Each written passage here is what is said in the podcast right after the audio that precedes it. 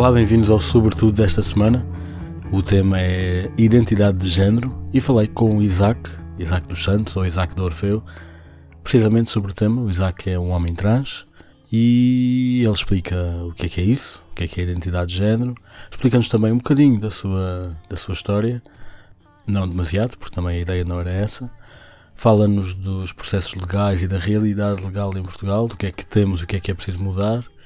E explica-nos também um bocadinho sobre o género enquanto conceito, ajuda-nos a evitar alguma discriminação que possamos estar a fazer sem querer.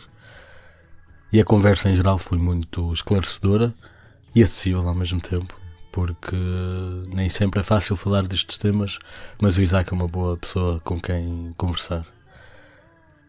Este é o último episódio da temporada 1 do Sobretudo. Oh. Vou parar para o verão, também tenho direito. Não quer dizer que não venham aí surpresas, já sei que vêm aí surpresas. Portanto, quem subscreveu, sobretudo, não apague das vossas feeds. Quem ainda não subscreveu, é melhor fazê-lo, porque os conteúdos não vão estar disponíveis noutros sítios. E queria agradecer-vos o apoio que têm dado. Queria contar convosco para voltarem a ouvir Sobretudo na rentrée, alguns em setembro ou outubro. E vamos continuando a falar nas redes sociais. Já sabem, o Sobretudo está no Instagram, no Twitter e no Facebook. E não vai dormir só porque está de férias. Um, nas redes sociais, eh, sempre como Sobretudo Cast. Podem ouvir eh, no site, em podcastsobretudo.pt e no Spotify. Basta procurar por Sobretudo nos podcasts. E para quem apoia ou quer apoiar o Sobretudo no Patreon, é convosco se querem continuar a apoiar durante o verão. Mas fiquem sabendo que vai ser nessa altura que vou fazer grande parte das entrevistas da próxima temporada. Ah, e portanto, dá jeito continuar a contar com o vosso apoio.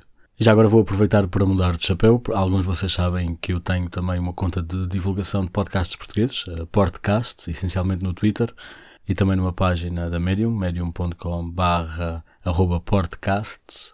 E é com essa marca que estou a promover o primeiro festival de podcasts em Portugal, que vai ter lugar em novembro, a partir do dia 9 de novembro, em Lisboa. Por isso marquem na agenda e prestem atenção, sigam tanto o Sobretudo como a minha conta pessoal, Márcio Barcelos, no Twitter, ou a conta do podcast, porque vai chegar mais informação ao longo dos meses e claro que vou-vos relembrar quando chegar à altura, nessa altura já vamos estar na segunda temporada do Sobretudo. E pronto, tem sido um prazer, espero que continue a ser um prazer.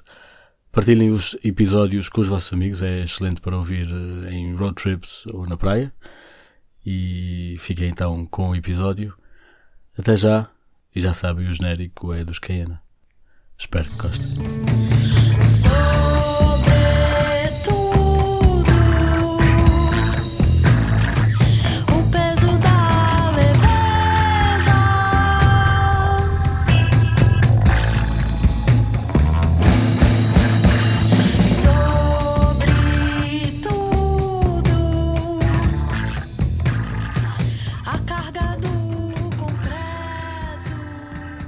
Olá, Isaac. Isaac dos Santos. Uh, também já vi Isaac de Orfeu. Um, isso é um nome profissional. Preferes o quê? Não, uh, Dorfeu é mais quando, sei lá, é, é um nome que. Dorfeu é um nome com o qual eu me identifico, tem a ver com a revista Orfeu de Fernando Pessoa e Movimento Futurista. A ideia da história de Orfeu e Eurídices de nunca olhar para trás. Uh, e pronto, é o nome que eu, que eu meto na, nas redes sociais e que quando faço trabalhos fotográficos ou alguma coisa mais editorial, uh, meto. Ok, ok. Portanto, essencialmente usas os dois nomes, uh, portanto, dos Santos e, e, e de Orfeu, uh, conforme as circunstâncias. Ok. Só para que as pessoas também te possam encontrar e, e vão ver que tu usas os dois nomes dependendo do contexto.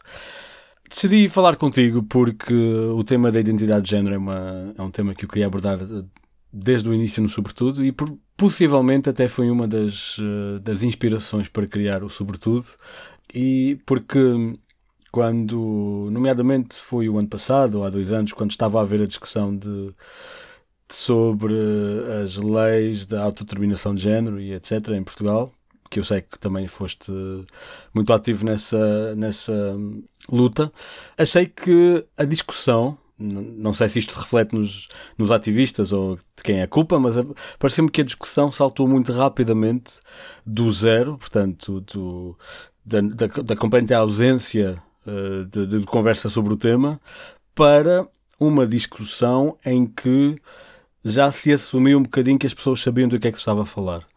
E senti ali uma espécie de um gap em que havia uma, lá está, uma conversa sobre a lei, sobre os processos legislativos, um bocadinho sobre a discriminação, mas sinto, e isto é uma opinião puramente pessoal, que uh, houve pessoas que ficaram um bocadinho sem saber muito bem do que é que se estava a falar e que, lá está, mais ou menos a minha opinião, pode ter levado a alguma discriminação, a algum preconceito e a alguns questionamentos que provavelmente vêm da ignorância e partem de, desta falta de, de alguma pedagogia, que honestamente não sei quem é que deveria ter tido.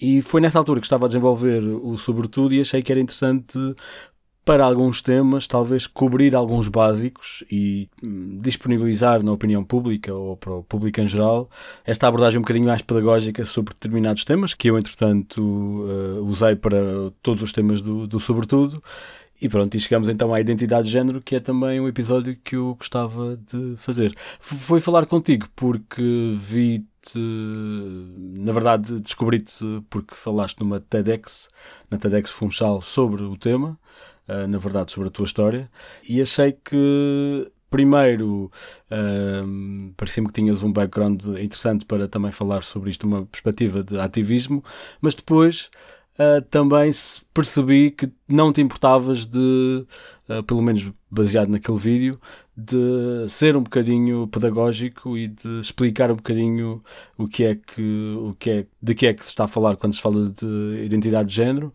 uh, porque realmente não é necessariamente a responsabilidade de uma pessoa trans ter de explicar de onde é que vem, porque é que tem que existir, como é que é, um, e foi por isso que decidi falar contigo.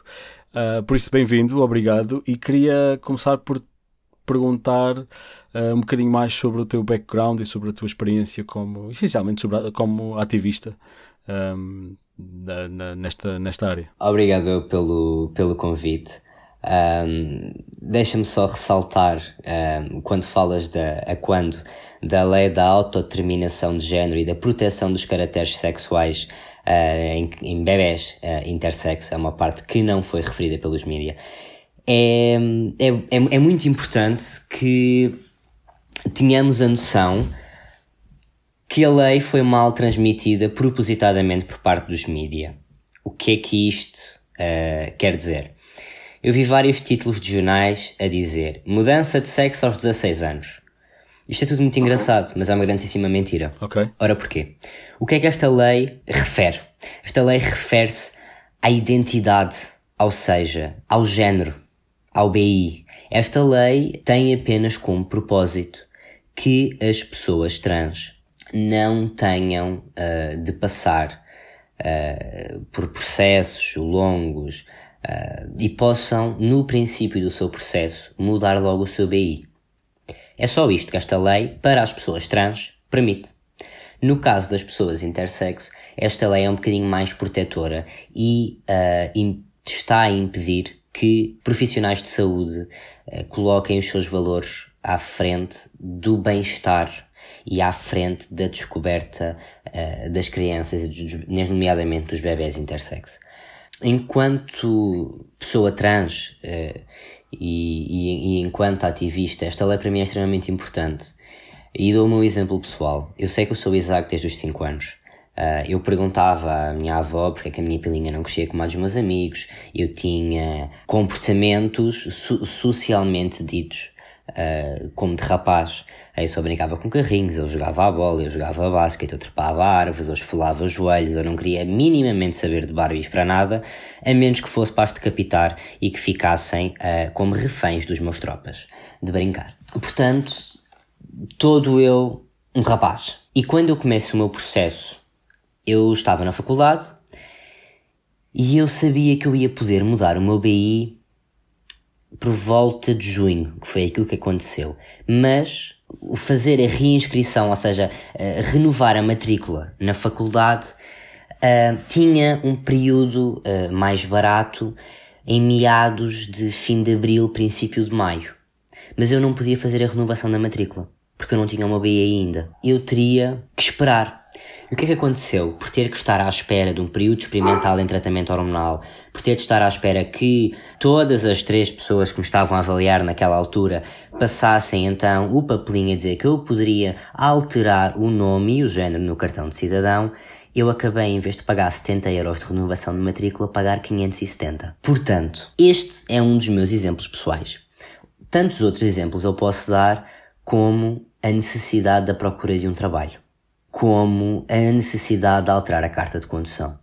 Porque eu, na altura, também tinha acabado de tirar a carta e eu tive, não chegou a meio ano com, com a carta de condução uh, com o nosso, o chama, aquilo que nós chamamos o dead name, ou seja, o, o nome morto.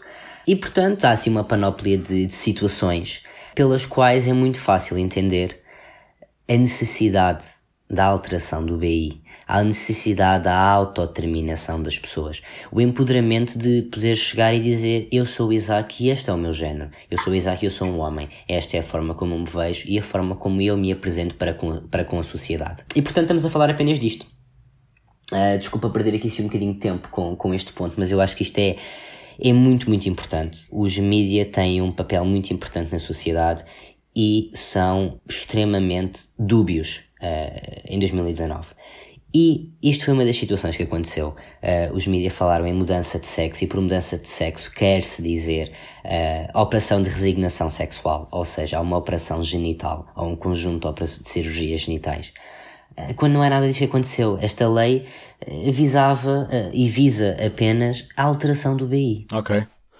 Sim, uh, vamos ter que, vamos dizer que desempacotar muito disso que tu acabaste de dizer. Yeah, na boa, na boa, na boa, na boa. Uh, é por isso, se não te importares, uh, ia-te fazendo perguntas, até porque saltaste logo, saltaste para a lei um, e é, então... Isso, é, uma, é uma coisa que genuinamente ter... me tira do sério, percebes? Porque é, sim, percebo, tu falas sim, em alhos, mas... eles vão falar em bugalhos. Pronto, não, estou só a dizer que, pronto, então mencionaste a lei, vamos então contextualizar. Estamos a falar de uma lei que uh, acabou por ser aprovada ou não, nunca chegou a ser aprovada e isto passou-se quando?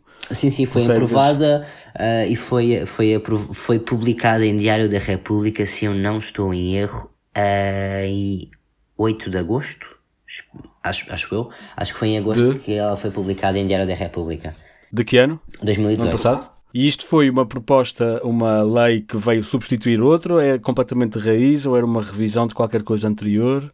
É, vem rever a, a lei de 2011 em que há necessidade de ter dois relatórios médicos para a alteração do BI, mas nessa altura, em 2011, já estávamos outra vez a alterar uma lei que dizia que a pessoa transexual só depois do processo todo completo tinha que ir a tribunal meter um processo contra o Estado e há uns zunzuns de que as pessoas tinham que se despir, frente ao juiz para que o juiz visse que essa pessoa era 100% homem ou 100% mulher.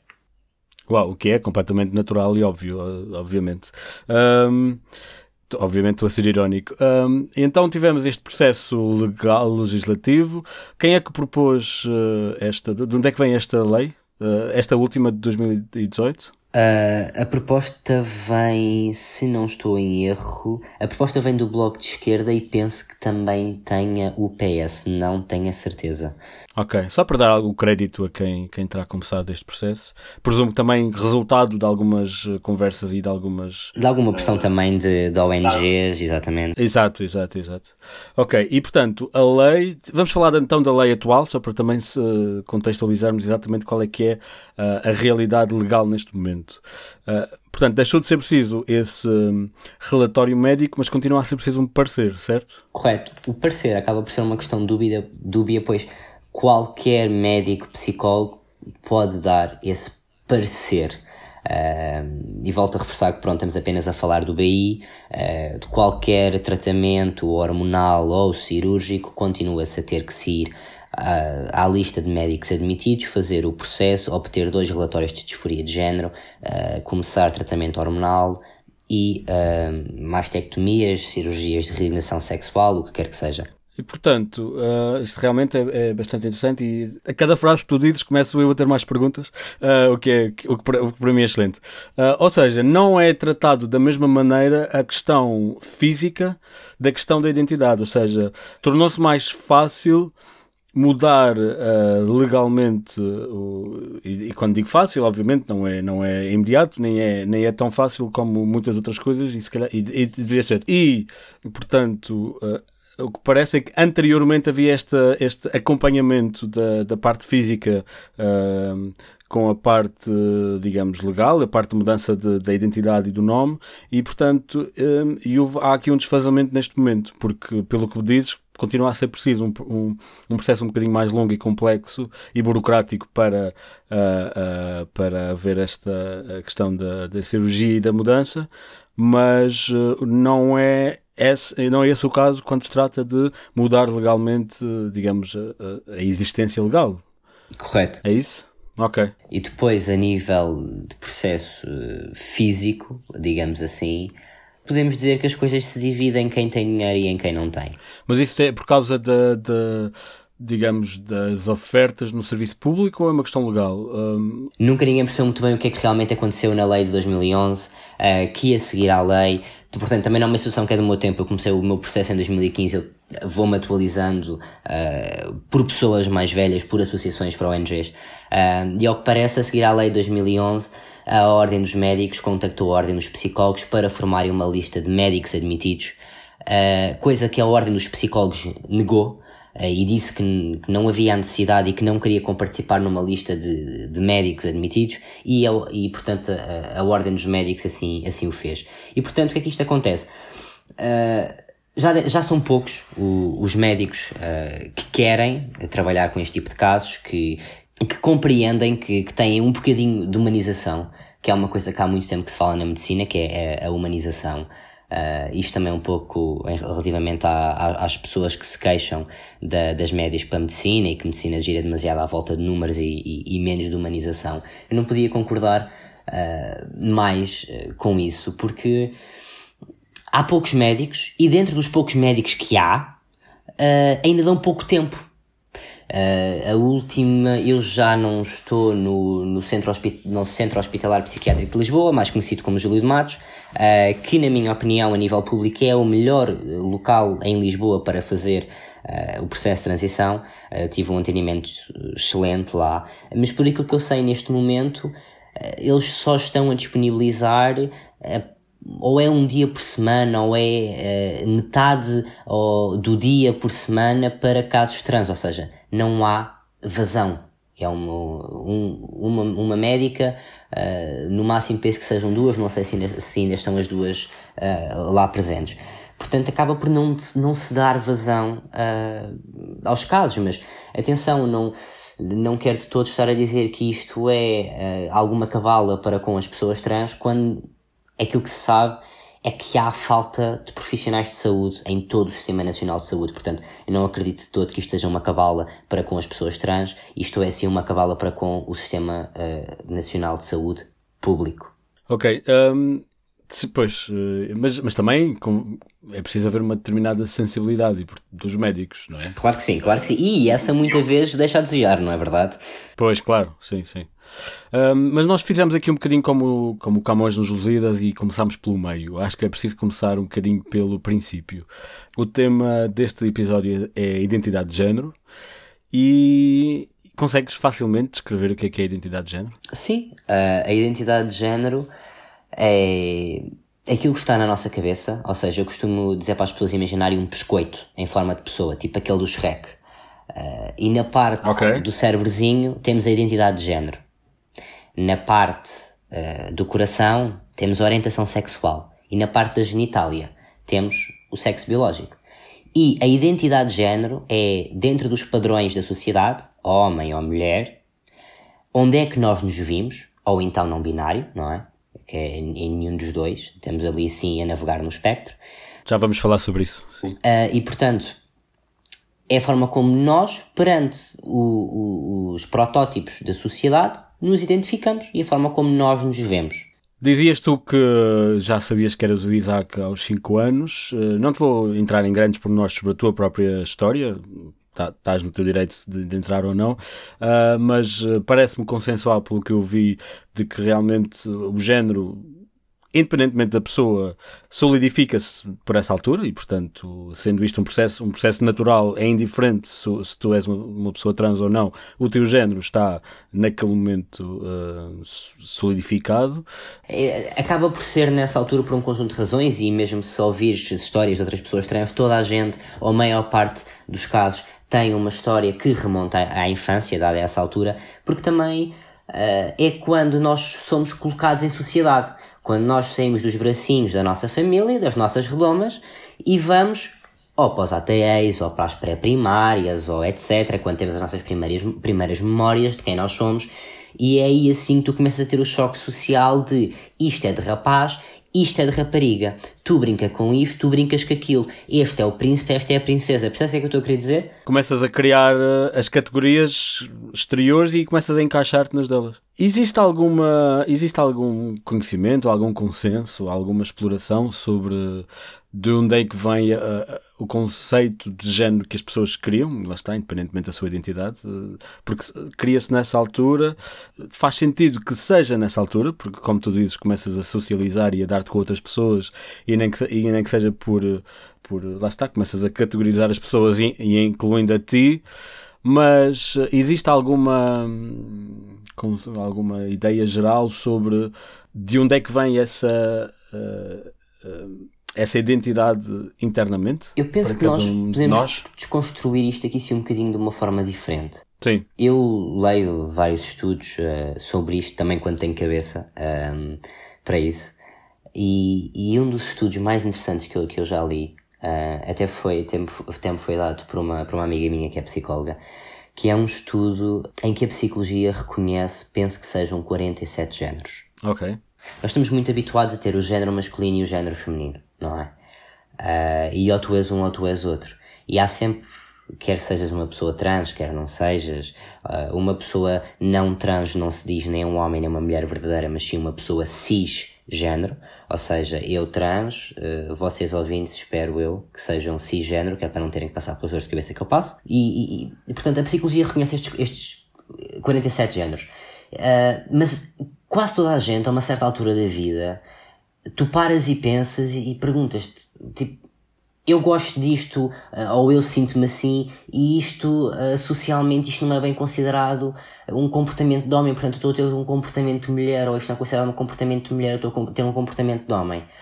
Epá, e, e a sociedade é, é muito limitadora. É, é, é, é, é extremamente uh, limitadora. E tu vais e vais-te identificando com aquilo com que tu mais te aproximas. Ora, o que é que a minha cabecinha de 5 anos pensava? Ok, eu sinto-me atraído por meninas. Nem sequer sabia que gays existiam. Uh, nem que trans existiam. Sentia-me atraído por meninas. Uh, nas brincadeiras, uh, eu queria sempre desempenhar papéis que eram os ditos papéis masculinos. brincava com bolas com carrinhos. Uh, usava t-shirts de bandas de heavy metal até aos pés que deixava as professoras da creche todas loucas. Uh, brincava com, com lama, sujava-me, andava aos pontapés a jogar à bola, partia a cabeça umas sete vezes. Portanto, eu tinha extremamente comportamentos masculinos. Portanto, eu na minha cabeça, ora, eu tenho comportamentos masculinos. Os meus amigos falavam que a pilinha deles crescia, que é que, porque é que a minha não cresce? Está variada? O que é que se passa? E a minha inocência era tal que eu continuei a crescer e eu, infelizmente, fui um, um, uma criança que se desenvolveu muito cedo. Uh, e com isto quer dizer que eu tive a menstruação, tive o crescer das mamas, e atenção que mamas é o termo correto, uh, não é nenhum termo pejorativo. Sim. Muito cedo. E, e, quando as mamas me começaram a crescer, na altura que era na altura do wrestling, que estava muito na moda, uh, e eu olhei ao espelho e pensei, uau, estão-me a crescer os peitorais. Sim. Uh, portanto, todo o meu eu era de homem, todo o meu eu agia e pensava como tal. Uh, e, e pá, não te sei explicar uh, melhor que isto, não te sei dizer porquê. Tudo que eu olhava que tivesse no espectro feminino eu até podia gostar, mas eu não me encaixava. E isso foram dúvidas com as quais eu fui crescendo e fui aprendendo. Por exemplo, uma coisa que eu sempre gostei foi de cuidar de mim próprio. Uh, felizmente já começa a haver sensibilização para o cuidado e a higiene pessoal dos homens, mas há uns anos atrás não. eu não me iria Sim. sentir menos homem por cuidar de mim se nós continuássemos todos homens das cavernas. Uh, pá, eu Sim. pessoalmente adoro ir às compras. A minha namorada testa. Eu não me sinto menos homem por eu gostar de ir às compras, independentemente disso ser um comportamento e uma coisa que está associada uh, ao espectro feminino. Portanto, nós, independentemente do nosso género, e da nossa identidade nós, e do nosso sexo, nós vamos sempre gostando de coisas que estão associadas ao outro género. Mas uh, tu não achas, e lá está, espero que não leves nada disto a mal, porque isto sou, acho que é engraçado também pensar sobre isso. Não achas que há aqui uma camada para lá do estilo e dos gostos, porque tu podias perfeitamente ser. Uh, um, estou a perguntar, e imagino que também tenhas também refletido muito sobre isso, porque podias perfeitamente ser ser uma mulher que gosta de mulheres e, e ter um estilo que, tradicionalmente masculino, mas não, tu na tua cabeça és mulher, és homem. Um, e portanto, já pensaste se não há aqui uma camada superior que realmente acaba por impactar tudo isto numa identidade? Vou-te explicar a forma como eu vejo a diferença. Sim, a diferença sim, claro. entre um homem trans e uma mulher com estilo masculino com um estilo que goste de mulheres ou não. Uh, porque existem homens trans gays, não é? A orientação sim, está ligada para com a identidade, não é? Uh, claro. A diferença é eu escondia o meu peito, eu escondia ancas, eu escondia tudo aquilo que se assemelhava ao género feminino. Pois. Eu, uh, eu não te consigo dar uma palavra pior ou melhor, neste caso, do que horrorizava o meu corpo. Sim, sim. É isso que se chama, é isso que se chama a disforia? Correto. Disforia de género. A disforia de género okay. é precisamente uh, tu sentir-te desenquadrado do teu corpo. Eu olhava-me ao espelho e eu não era aquilo. Uh, a primeira vez que eu me olhei ao espelho e que eu me senti minimamente eu próprio foi quando fiz a mastectomia e já estava há seis meses em terapia hormonal. Uh, a testosterona leva algum tempo a fazer os seus efeitos. Eu vou fazer três anos de testosterona uh, este mês e um, só há bem pouco tempo é que eu comecei a sentir-me 99% feliz com o meu corpo. Porque aqueles 1% estão constantemente a dizer-me que eu tenho ancas que eu não tenho, que eu tenho uh, curvas que eu não tenho, que eu tenho um, coxas que eu não tenho. Aqueles 1%, é curioso, aquele, é... aqueles 1%, desculpa o termo, mas fodem-me o juízo todos os dias. Sim, mas é curioso é que para ti esse, tem um, esse 1% vale muito mais do que para qualquer outro homem que tenha igualmente as mamas um bocadinho maiores ou as ancas. O que é curioso, porque tens toda essa bagagem, porque realmente. Estes, uh, estes, é, estes 99% é... em que eu me sinto bem é agora. 3 anos sim, depois claro. de testosterona, não é? Uh, porque a primeira vez que eu me senti minimamente bem foi exatamente depois de mastectomia. Ou seja, sim. em dezembro de 2016. Sim. Uh, mas lá está, isto tem a ver com a relação física com o corpo, porque tu não, uma pessoa não precisa de testosterona para se identificar como homem, não é? Claro que não, claro que não. Isto é pois, o meu pois, caso pois. pessoal, obviamente. Claro, claro, claro. Eu... Falaste aí do. De, falaste aí da. E, e, era importante abordar isto, e falei também no episódio sobre LGBTI, também sobre isso, que é a questão de. A questão de precisamente a, a orientação sexual, a identidade de género e até a expressão sexual. Uh, desculpa, a expressão, a expressão de género e as características sexuais serem coisas completamente separadas e não há nada, nenhuma destas componentes leva a outra atrás. Tudo isto pode ser completamente separado. É como tu dizes, pode haver um homem trans que seja gay, portanto gostamos. Uh, quando se fala na orientação sexual, especialmente em pessoas trans, eu tenho uma forma muito fácil de explicar. A identidade é o que está ligado com a orientação, não é o genital. Ou seja, uh, eu gosto de mulheres, portanto eu sou um homem heterossexual, independentemente de ser um homem trans ou não. A Sim. parte das características sexuais é, não é, é, é, o que acaba, é o que acaba por definir se uma pessoa uh, é, é, trans ou não, que é ok, eu nasci neste corpo, eu identifico-me com estas características sexuais, ou seja, uh, eu nasci no pacote errado, portanto eu acabo por não me identificar com aquelas características sexuais. No entanto, há homens trans que se identificam e não são menos homens por isso. Há homens trans que se, que, uh, se sentem bem com vaginas. E isso é ok. Uh, como uh, é o caso de um, um dos homens trans mais conhecidos e que acabou por ser mais falado há muitos anos atrás, que é que até um, é uma, uma estrela porno, que é o, o Buck Angel.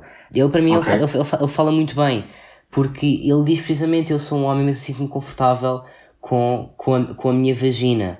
Uh, ele não se sentia confortável com o peito, ele não se sentia confortável com as ancas. Ele queria um corpo masculino mas ele sente-se confortável com a sua vagina. Sim, sim. Já eu pois, exato. E, detesto e... todo o pacote com que, com que vim. Exato.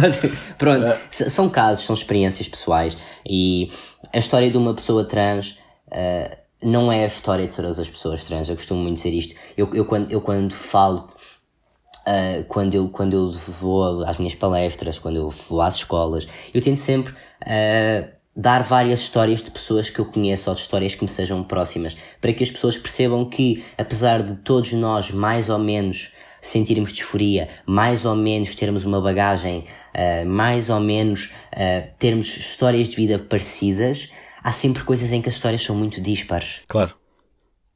Como qualquer pessoa, não é? Exatamente, exatamente. Como se tu uh, tivesses ido para a escola com aquela pessoa para a mesma faculdade e para, para se quisessem casar no mesmo sítio, tivessem o mesmo trabalho e, no entanto, as vossas vidas seriam uh, completamente diferentes em milhares de aspectos. Pois, exato, claro. Achas que ser trans é uma identidade só por si? Não. Ou seja, tu, tu identificas-te como homem. Eu identifico como homem, ponto uh, final. Tu és homem, portanto, identificas é irrelevante, uh, tu és homem. Isso um, é uma, isso é uma, isso, eu fico bastante feliz por tocares nesse ponto, porque isso é uma coisa que me chateia profundamente. E isto porque Sim. eu não levo a mal que as pessoas me perguntem isso, ou que tu me perguntes isso, nada disso. Eu não levo o ser trans como uma identidade. Porquê? Porque eu sou o Isaac, eu sou Uh, um obcecado por tatuagens, eu sou um babado pelos meus filhos de quatro patas, uh, eu sou apaixonado por fotografia, uh, eu neste momento estou a estudar para ser barbeiro, eu faço mil e uma coisas, eu sou viciado em Red Bull, eu fumo desalmadamente qualquer tipo de tabaco, desde cachimbo, charuto a cigarros. E por acaso, no meio desta panóplia de tretas, eu sou trans. Portanto, faz parte da tua identidade. Faz parte da é minha identidade. Não é o centro. Okay. Não é uh, o, a estrela uh, mor da minha galáxia, de todo. Uh, é uma parte de mim, que para mim é muito especial, porque na altura que eu fiz uh, o meu coming out e, e que eu conheci o meu processo, não é? Eu, eu não tinha um Isaac para eu ir ouvir palestras em português. Eu não tinha um Isaac que me dissesse, olha, vai por aqui, vai por ali. E como eu não tinha, eu quis ser esse Isaac, eu quis ser esta pessoa, eu quis ser o big bro de pessoas que não têm ninguém para lhes dizer faz isto, faz aquilo, vai por aqui, vai por ali. Sim. Portanto, ser trans para mim é especial para eu ter um background de família, de namorada, de, de pessoas próximas que me ajudou e que me ajudam uh, a eu ter forças para eu ajudar outros. E eu ter chegado okay. ao ponto em que eu consigo ajudar outros. Portanto, para mim ser trans acaba por ser mais especial por todo o trabalho que eu faço uh, a ajudar outras pessoas, pelo orgulho que eu tenho. No entanto, não é de todo o centro da minha galáxia. Ok, claro. Um, tá bem, tá bem, parece-me fazer sentido. Vamos então abordar uma questão aqui que é, uh, que também já levantaste, que é a questão da não binaridade.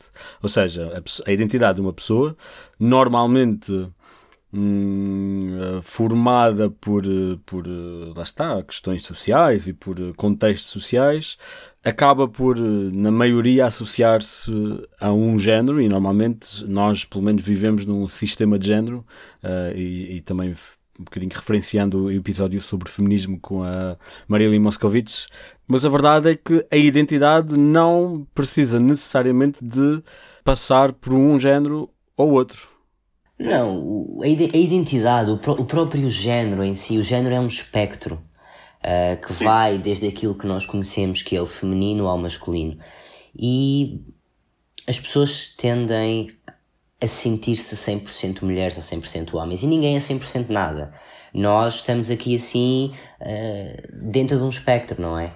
Uh, e apesar de eu me sentir o mais próximo possível uh, 100% homem, eu sei que não o sou, porque ninguém o é. Uh, ninguém é 100% uma coisa. E o não binarismo é único e exclusivamente pessoas que estão mais afastadas dos extremos de feminino e masculino e estão mais ali para o meio. Um, umas mais para o lado do feminino, outras mais para o lado do masculino, mas não chega a ser uma maioria absoluta. Uh, não sei se me fiz explicar. Sim, mas isso, uh, lá está, porque realmente, quando dizes que não há ninguém que seja 100% homem, porque essa ideia do 100% homem e do 100% mulher é uma coisa que, que, há de ser também diferente na, na cabeça das pessoas e, portanto, é, é, completamente abstrato. Eu digo isto porquê? Porque se nós formos a ver, segundo, sim, sim. Os, segundo os padrões da sociedade, do que é que é ser 100% homem ou 100% mulher, é horrível.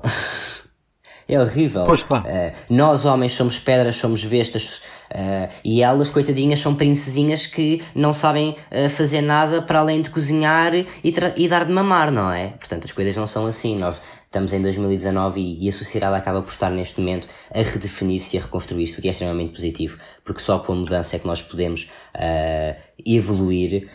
e portanto, daí eu, eu, eu dizer que nós podemos todos ser 99,9, podemos ser 98,99, mas pá, um 100% é, é, sempre, é, é, sempre uma, é, é sempre uma coisa muito difícil quando estamos a falar de padrões da sociedade, porque isto são padrões impostos. Uh, não é nada que os, não, é, não é a nossa própria visão, é a nossa visão perante os padrões impostos. E nem é nada natural, portanto é uma coisa completamente construída, não é? Um, mas uma, uma pessoa não binária é uma pessoa trans?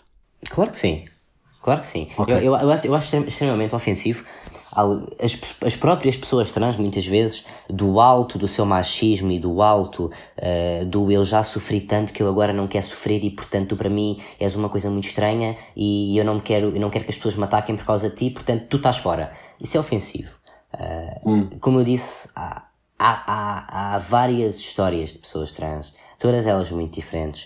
Uh, e, epá, é, e é extremamente ok que alguém não se sinta uh, nem um género nem outro, ou que alguém se sinta mais próximo do feminino do que do masculino, mas que ainda assim não consiga uh, dizer, pá, olha, eu sinto-me verdadeiramente isto.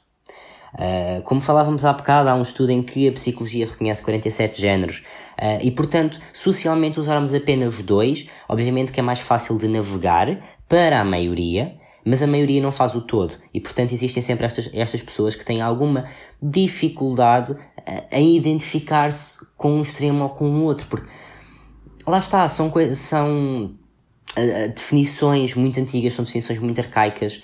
Uh, e são definições que precisam e que já estão, inclusive em alguns países, a ser uh, reconstruídas e, e, repensadas em que uh, já existem países com o terceiro género e etc. Se bem que daquilo que eu conheço de algumas pessoas não binárias, por exemplo, as pessoas acham que as pessoas não binárias falam sem género ou que, ou que falam uh, tudo com X ou tudo com arrobas.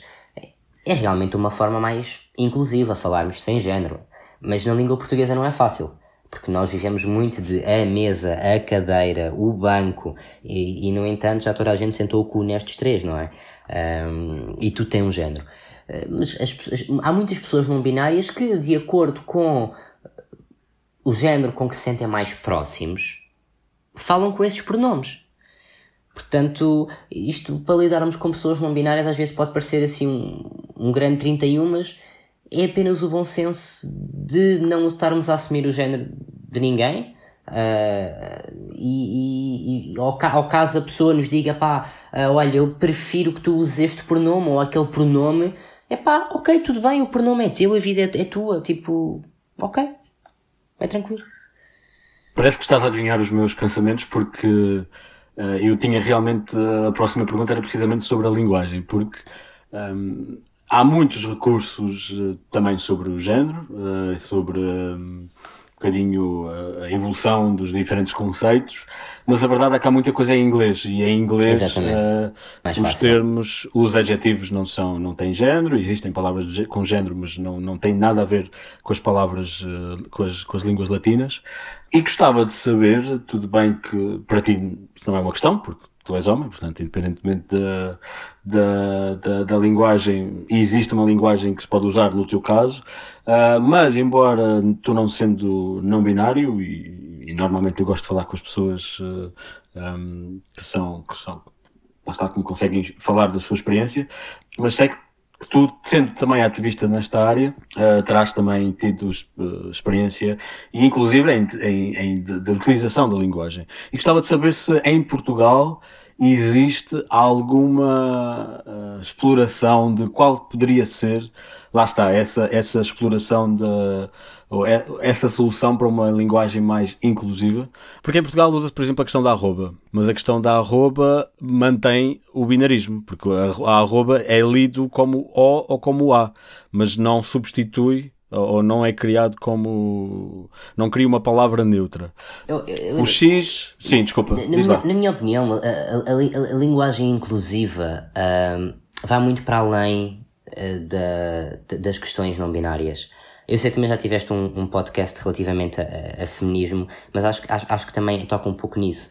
Nestes meus anos de ativismo, eu costumo dizer que a minha grande escola, a nível de linguagem, uh, de me ensinarem a falar, porque eu era um bocadinho explosivo, uh, foi a ILGA, a Associação ILGA. Eu fui lá voluntário, todos os anos fotografo para eles, todos os anos os ajudo em todos os eventos que consiga. e uma das coisas que eu aprendi logo foi: aqui, quando apresentas o que quer que seja, dizes boa noite a todos e a todas. Ok. E aquilo na altura eu fiquei assim um bocado. Ah, mas é que eu não posso dizer boa noite a todas as pessoas? Pá, e aquilo ficou-me ali assim, mas realmente quando nós dizemos boa noite a todos e a todas, ou, ou, olá a todas as pessoas, nós estamos a incluir toda a gente, nós estamos a incluir as pessoas que se sentem mais para o espectro feminino, as pessoas que se sentem mais para o espectro masculino, e se nós dissermos boa noite a todas as pessoas, nós estamos a incluir literalmente toda a gente. Uh, da minha experiência de lidar uh, com pessoas uh, não binárias, dois dos meus grandes amigos são pessoas não binárias. E ambos se sentem mais para o espectro masculino.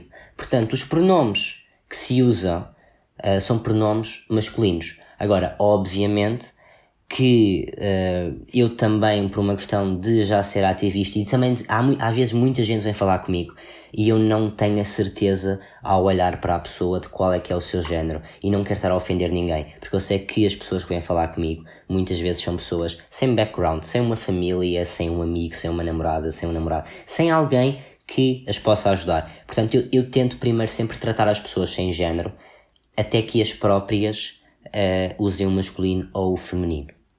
Uh, isto é um truque que, que, se pode fazer com, com, com pessoas.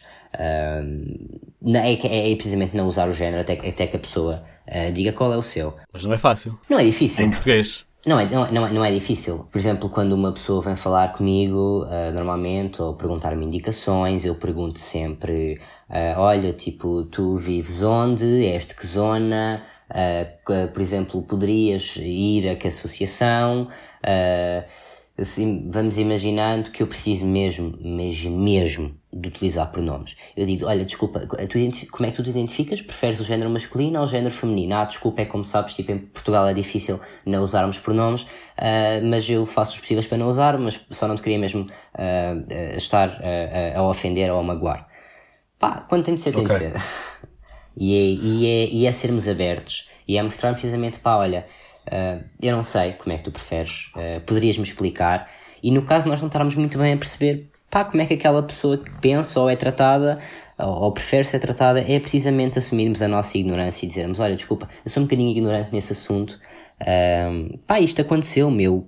Eu, eu, quando comecei o meu processo de transição, quem me ensinou 90% daquilo que eu sei foi a minha namorada, que é uma mulher cis, ou seja, uma pessoa não trans e hetero. Uh, pá, e Sim. ela, sem contacto nenhum com o mundo LGBT, era extremamente educada no que toca a direitos humanos e educou-me pá, em quase tudo aquilo que eu sei foi ela que me educou. Um, e portanto, quando eu comecei a lidar com mais casos de pessoas não binárias, uh, muitas pessoas trans, eu precisamente quando eu não sabia alguma coisa dizia: Olha, desculpa, eu sou um bocadinho ignorante nesse assunto, uh, ainda estou a aprender, uh, poderias-me explicar isto melhor? pá, olha, não estou a perceber muito bem isto, podes-me explicar do teu ponto de vista? Pá, caso eu não concordasse, eu dizia: Ok, tudo bem, porque ninguém tem a obrigação de aceitar, porque vamos lá ver uma coisa: a aceitação pressupõe a integração do outro em nós. E nós muitas vezes pá, não concordamos mesmo com aquilo que o outro está a dizer. Uh, não, não vem de acordo com, com os nossos princípios. Uh, e isso está ok. Desde que nós respeitemos a pessoa, porque nós somos todos cidadãos e cidadãs. Uh, Mas nós... espera, estás a dizer-me que, que é ok se uma pessoa não, não concordar que tu sejas homem? Não, não é isso que eu estou a dizer. A pessoa não tem nada a ver se eu sou homem ou não. Aquilo que eu estou a dizer é as pessoas não têm que aceitar pessoas trans. No entanto, têm que as respeitar. Porque eu sou tão cidadão quanto elas. Eu e qualquer outra pessoa trans. Ou seja, se eu me apresento como Isaac, se o meu BI diz Isaac, uh, mesmo que o meu BI não dissesse Isaac, porque antes do meu BI dizer Isaac eu já era um homem, é, se é assim que eu estou a dizer que eu sou, então tu tens que respeitar isso. Pá, não gostas, passas para o outro lado do passeio.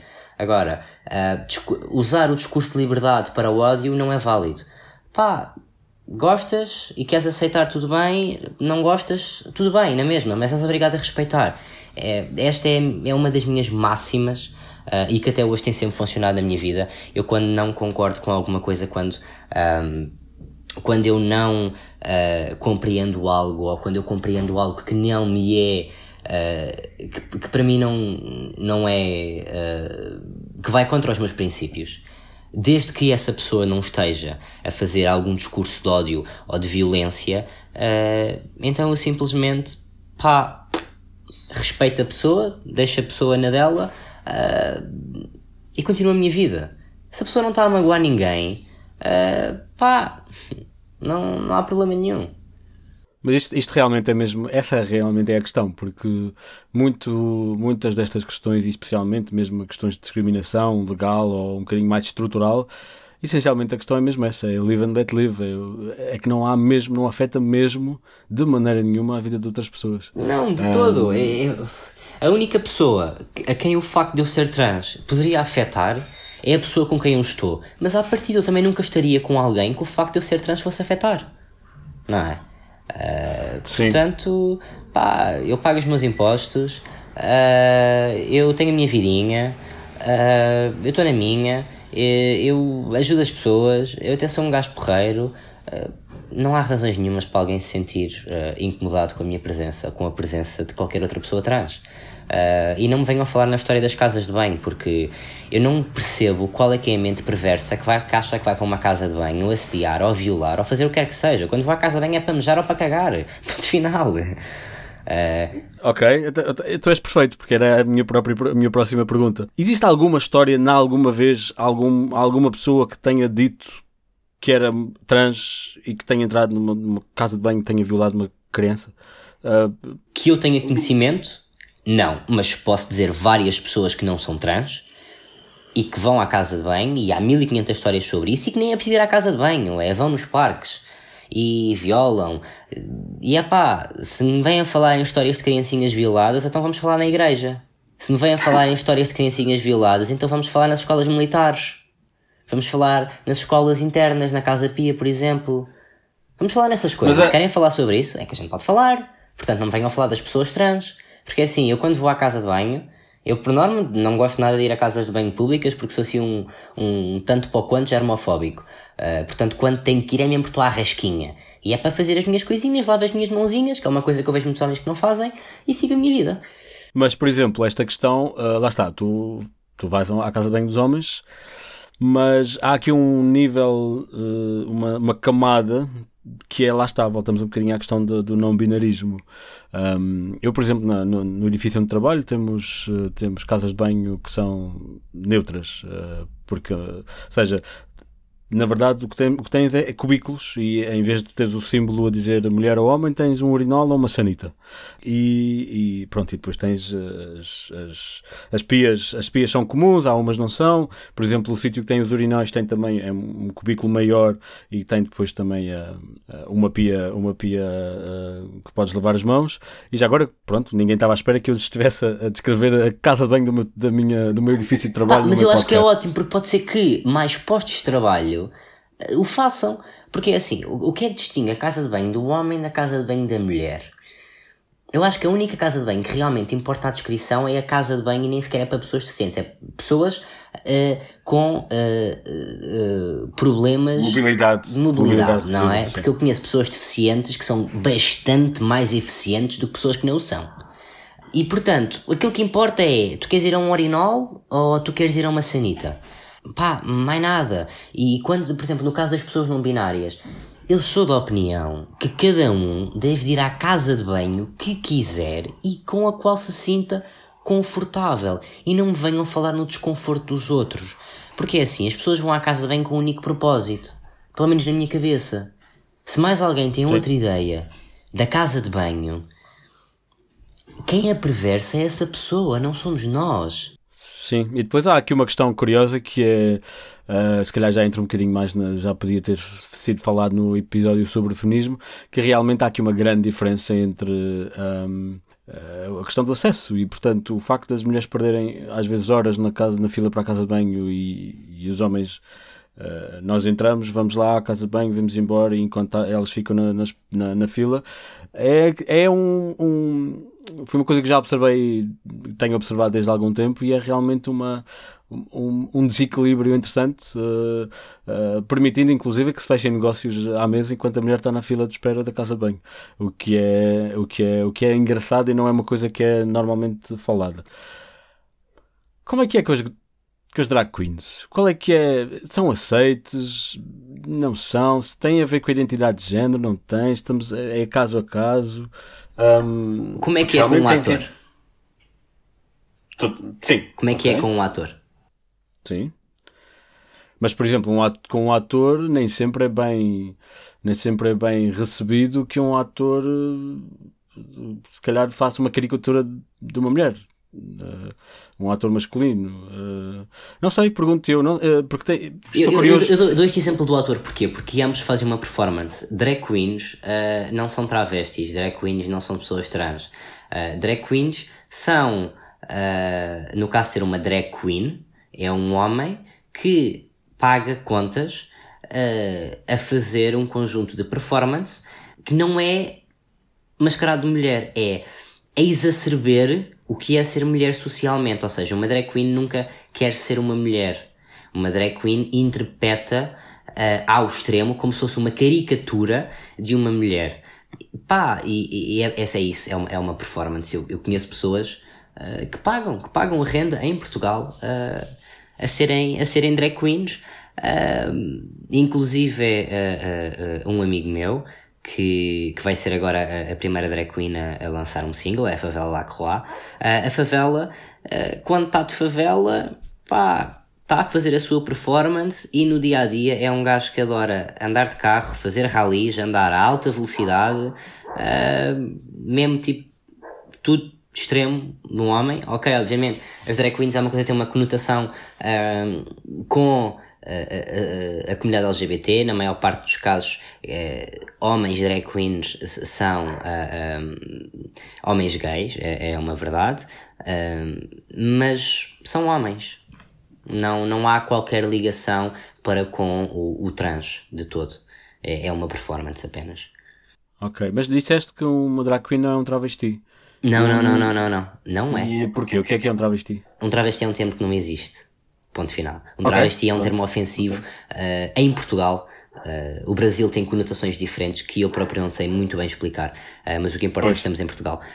Acho que a América Latina em geral tem uma abordagem diferente à coisa e lá está. Eu falei, fiz exatamente a mesma pergunta à Marília porque realmente ela mencionou os travestis e parece-me que, uh, pelo menos nessa realidade, existe uma, uma abordagem um bocadinho mais.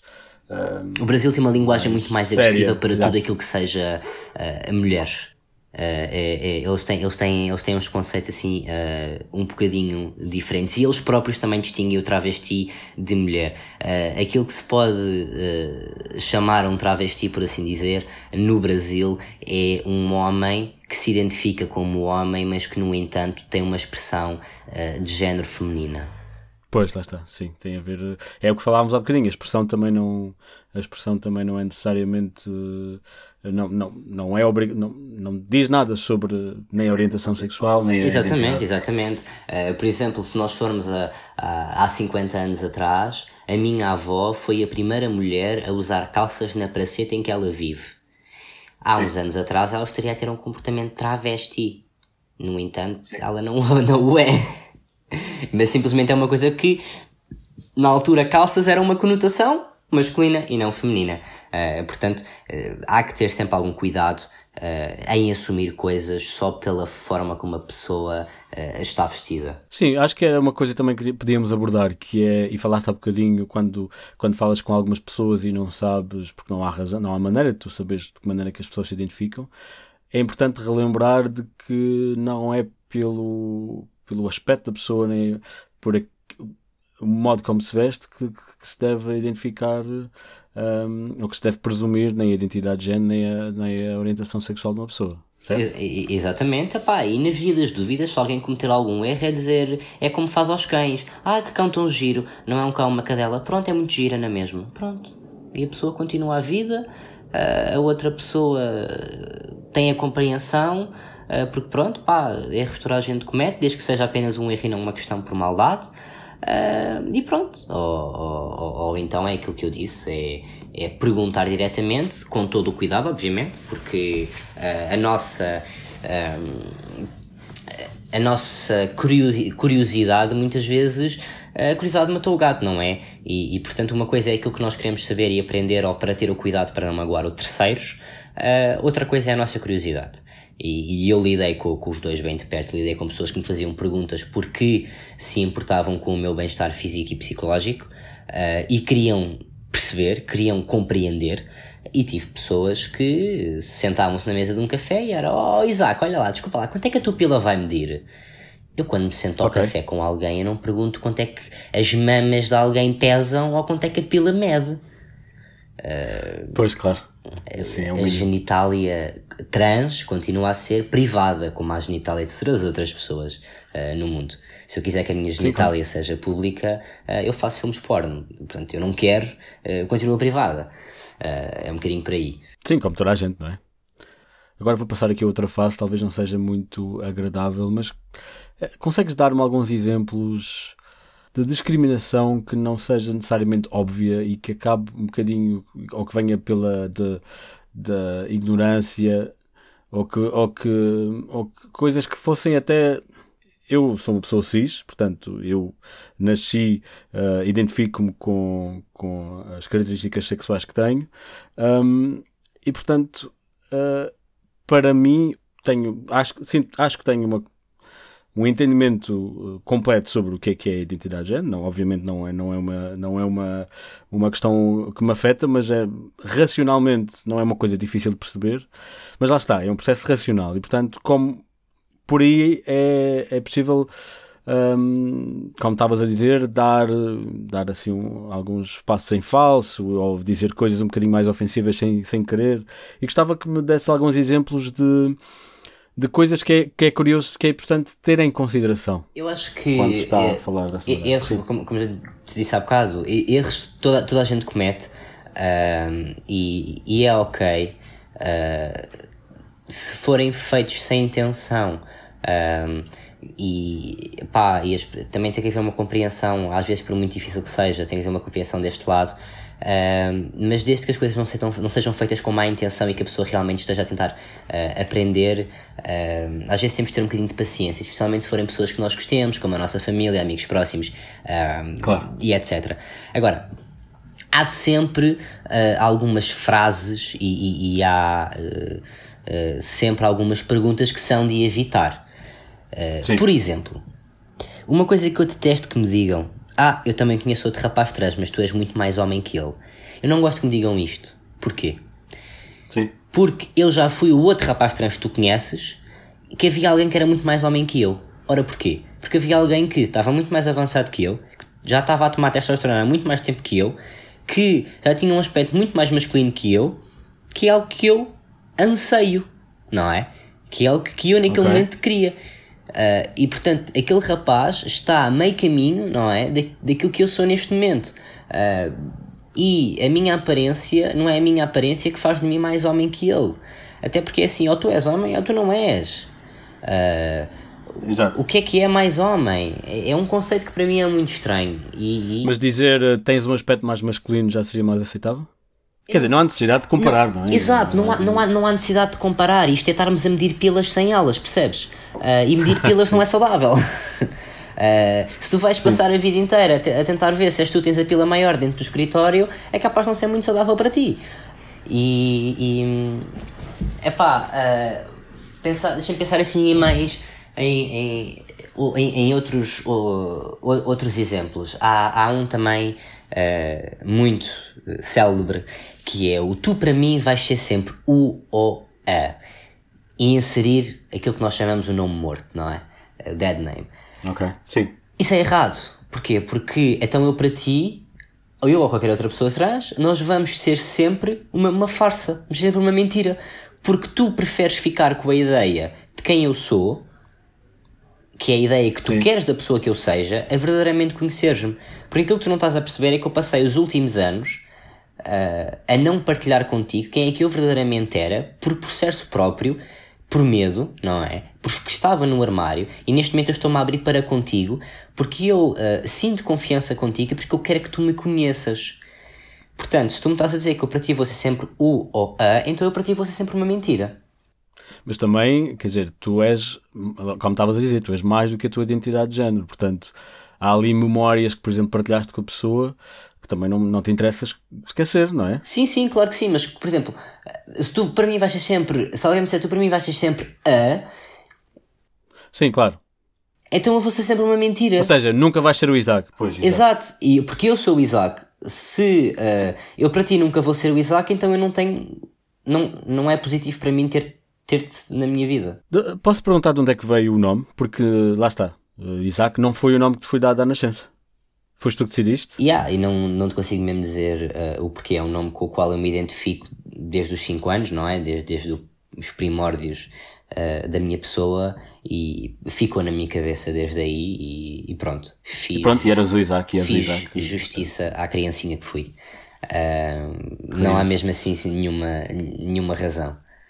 Há pessoas Portanto, que têm, têm teorias foste... de que as pessoas Sim. trans escolhem o nome masculino do antigo nome. Isso é, isso é treta. As pessoas trans vão sempre escolher um nome o mais afastado possível uh, do seu antigo nome. E nunca me perguntei a uma pessoa trans qual é que era o seu antigo nome ou nome verdadeiro. Porque o nome verdadeiro é aquilo que a pessoa escolheu. E o nome que lhe foi dado à nascença é uma coisa que não corresponde para com a pessoa. E que, portanto, não há interesse nenhum em saber. Uh, para mim, o, o nome antigo uh, de uma pessoa trans é tão irrelevante que se a pessoa me o disser, porque confia em mim, porque se sente à vontade para comigo, uh, eu vou-me esquecer. Okay. Pá, vou-me esquecer. Há uma coisa que eu acho, pronto, para mim foi bastante fácil de, de, de perceber e, e, é bastante desconfortável mesmo não, não tendo nem lidando diariamente com pessoas trans, que é a questão do de não se. De, o ele barra ela. Uh, ou seja, uh, é falar, é, é um bocadinho aquela piada do ai tal, o coisa, o, uh, o Isaac ou a Isaac e como é que é. E, ou seja, o, o género da pessoa é aquele com, com que a pessoa se identifica e portanto é, é ou seja, ou seja, tu és um homem, tu és um homem, mas caracterizando como trans, tu és um homem trans. E uma pessoa que se identifica como mulher é uma mulher trans, independentemente de mais nada, independentemente da sua, das suas características sociais, uh, sexuais, nada. Portanto, exato. As pessoas, nisso, nessa questão de, das piadas, uh, eu acho que pessoas que tenham a necessidade de fazer piadas sobre alguém, de mandar mensagens transfóbicas, homofóbicas, de mensagens de ódio, fazer piadas de ódio, são pessoas que têm problemas com elas próprias. São pessoas que sentem-se tão mal com elas próprias que sentem a necessidade de rebaixar os outros para se sentir melhor. Pá, é, é, é, a, minha, é a, minha, é a minha opinião uh, sobre isso, porque eu sinto-me tão bem comigo próprio, uh, tão em paz comigo, que eu, eu, eu, não seria capaz de enviar uma mensagem a alguém a mandar essa pessoa abaixo. Uh, eu não sou capaz de, man de, mandar quem quer que seja uh, abaixo. e um comportamento que eu reparo é que as pessoas que se sentem em baixo tendem a rebaixar os outros para que uh, não sejam elas que se sintam piores, para elas estarem acima de alguém. Portanto, há aqui sim um síndrome de superioridade por parte de, das pessoas que têm uh, os típicos discursos de ódios, que não, que não é só para com a comunidade, que é também uh, uh, contra, para com o racismo, para com outras religiões, para com outras etnias, outras culturas, para qualquer tipo de minorias. Falámos então de discriminação pessoal, mas também imagino que haja discriminação um bocadinho mais estrutural. Coisas que, se calhar, para quem não é trans não, é, não são óbvias, mas uh, um, falaste há pouco das questões das burocracias para mudança de identidade, para mudança de documentos. Há mais há alguns exemplos que me consigas dar de, de que maneira é que o Estado, ou em geral a sociedade, ou em geral a estrutura social em que nós estamos, não seja realmente uh, convidativa ou não seja realmente confortável para eh, uma pessoa trans? Há, há, há, há, vários, há vários exemplos. Na maior parte deles, uh, vamos bater com não é confortável uma pessoa trans, nem para quase ninguém. Por exemplo, as tuas informações não são automáticas. Eu, quando mudei o nome, eu tive que literalmente mudar o banco, mudar. Se tivesse sido agora, tinha que mudar o, o nome no boletim dos meus cães, tinha que mudar o nome no contrato da casa, tinhas que mudar a carta de condução, tens que mudar tudo aquilo que tu tenhas em teu nome, tu tens que mudar. Nada é automático, incluindo a tua ficha no hospital. É, é, é, é, algo que me tira uh, do sério. Uh, isso, isso acaba por não ser um, um sistema um, amigável para com uh, pessoas trans. Um, Deixa-me pensar assim em, em mais alguma coisa. E, no geral, vai tudo sempre bater à falta de informação e, e, e à falta de calçar os sapatos do outro, não é? Porque, uh, tudo bem, eu quando estava na faculdade eu ainda não tinha uma BI durante o meu primeiro ano de faculdade. Mas os meus professores tratavam por Isaac, sem problema nenhum. Independentemente de não, não ser esse o nome que estava lá. Eles riscavam e metiam Isaac. Uh, porquê? Porque havia uh, humanização, uh, havia bom senso e compaixão. Que acho que sim. é o que falta para a maior parte dos problemas do mundo neste momento. Pois sim. E eh, legalmente, o que é que falta fazer em Portugal? Legalmente, falta tu poderes mudar o teu BI e tu poderes começar o teu tratamento hormonal sem dar satisfação a ninguém. Correto? Acompanhado por uma equipa de profissionais, médicos, mas sem testes. Isto porquê? Quem é que, no seu perfeito juízo, se lembra de acordar um dia de manhã e querer passar por um processo de transição de, doloroso, uh, doloroso quer na parte uh, cirúrgica, doloroso quer na parte de teres uma agulha uh, espetada a cada três semanas e é uma injeção intramuscular, é mais doloroso que a penicilina, no caso dos homens trans. Quem é que se lembra de querer ficar na base uh, da cadeia do privilégio. Uh, quem é que se lembra de querer passar por toda esta dor? Porque, apesar de tudo, este processo acarreta muita dor e muito sofrimento. Portanto, falta precisamente dar a dita autodeterminação que esta lei que entrou uh, veio dar um bocadinho, mas ainda se falta cumprir. No geral, falta termos uma, uma uh, força de segurança policial que não nos discrimine e que nos ouça e que uh, investigue realmente as nossas queixas. E quer as nossas, quer as de todas as outras minorias e das mulheres. isso é extremamente importante e ainda falta fazer. Claro que sim, claro que sim. E passa também pela educação e é um bocadinho também o objetivo do, do Sobretudo. Acho que cobrimos um bocadinho as questões que eu tinha aqui e acho que foi uma conversa super interessante. Espero que tenhas gostado também. E, Gostei bastante, obrigado. Um, onde é que te podemos encontrar? Onde é que podemos encontrar mais informação? Uh, partilha connosco algumas referências. Podem me encontrar através do meu Instagram, uh, Dorfeu. Uh, podem me encontrar através do Twitter, Isaac Dorfeu. Pá, Facebook, Isaac dos Santos. Uh, a página do meu documentário, RIP to My Youth. Uh, podem uh, me encontrar por lá, podem encontrar partes do documentário, ou caso uh, tenham curiosidade de ver, é só enviar uma mensagem que nós, por norma, abrimos um link durante um espaço de determinadas horas para que as pessoas possam assistir ao documentário. O documentário fala sobre mim, sobre a minha história, um bocadinho sobre o que é que foi o meu processo a nível mais pessoal, quer para com os meus amigos e para com a minha família e, sobretudo, para comigo próprio. Um, qualquer dúvida, qualquer questão, as minhas mensagens estão, estão sempre abertas para vocês. Sim, uh, foi o que eu fiz, obrigadíssimo. Encontrei em contato contigo e foste muito simpático e, e é por isso que estamos a, a, ter esta conversa. Seja como for, podem também falar comigo uh, através dos contactos do Sobretudo ou, ou, através dos meus contactos e eu, eu ponho-os em contacto com o Isaac. Obrigadíssimo. Obrigado. Uh, foi um prazer. Uh, foi uh, interessante, fascinante e, e agradável. Um, Desejo-te boa sorte na, na, tua vida pessoal e na tua vida de ativista, que às vezes é, um bocadinho, é preciso um bocadinho de sorte no ativismo. E, e olha, vamos falando. Entretanto, também sigo nas redes sociais e, portanto, vamos continuar a falar. Obrigado. Obrigadíssimo.